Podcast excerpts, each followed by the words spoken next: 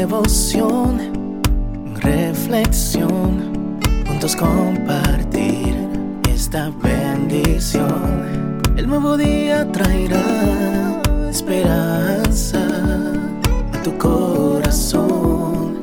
Qué bendición. Darwin Rodríguez, el podcast. Meditaciones matinales para adultos. Plenitud en Cristo. Escrita por el pastor Alejandro Bullón. Soberbia. Pero acontecerá que después que el Señor haya acabado toda su obra en el monte de Sión y en Jerusalén, castigará el fruto de la soberbia del corazón del rey de Asiria y la gloria de la altivez de sus ojos. Isaías 10:12. El versículo de hoy es una declaración profética. Tiene que ver con la restauración final de los hijos de Dios y con la destrucción completa del enemigo simbolizadas. En este texto, por el rey de Asiria, hay dos características en el carácter del rey de Asiria que Dios desaprueba.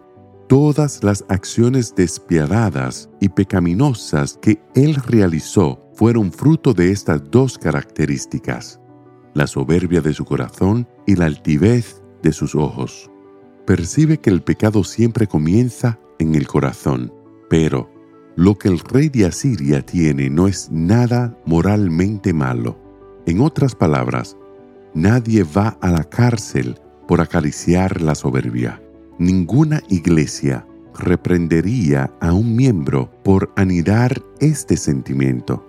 Primero, porque no se ve, está en el corazón, protegido por las cuatro paredes de las intenciones escondidas. Pero, en segundo lugar, porque la soberbia no le hace mal a nadie. ¿No es así como pensamos? El adulterio, el robo, la drogadicción, la prostitución, esos sí que son pecados condenados. Pero Dios afirma que todo eso es fruto de la soberbia, acariciada en el corazón. La soberbia es la alocada idea de que puedes vivir sin Dios. Tú eres tu propio Dios. Nadie tiene que decirte lo que debes o no debes hacer. Tú eres el dueño de tu vida. El tiempo, sin embargo, se encargará de demostrarte que esa loca idea te hace descender a las profundidades más oscuras del comportamiento humano. La segunda característica que Dios reprueba es la altivez de los ojos.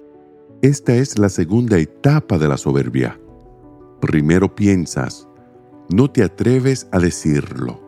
Crees que eres el mejor, pero te lo guardas solo para ti. Los días pasan y la repetición constante de un mismo pensamiento te lleva finalmente a la acción. Tus ojos empiezan a revelar lo que tu corazón abriga. Te atreves a decirlo y a luchar con tus propias armas para alcanzar lo que tu corazón anhela. Esa fue la tragedia de Lucifer. Así comenzó el pecado en el cielo.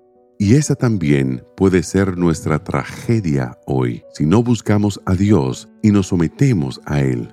Haz de este un día de humildad. Ríndete a Jesús.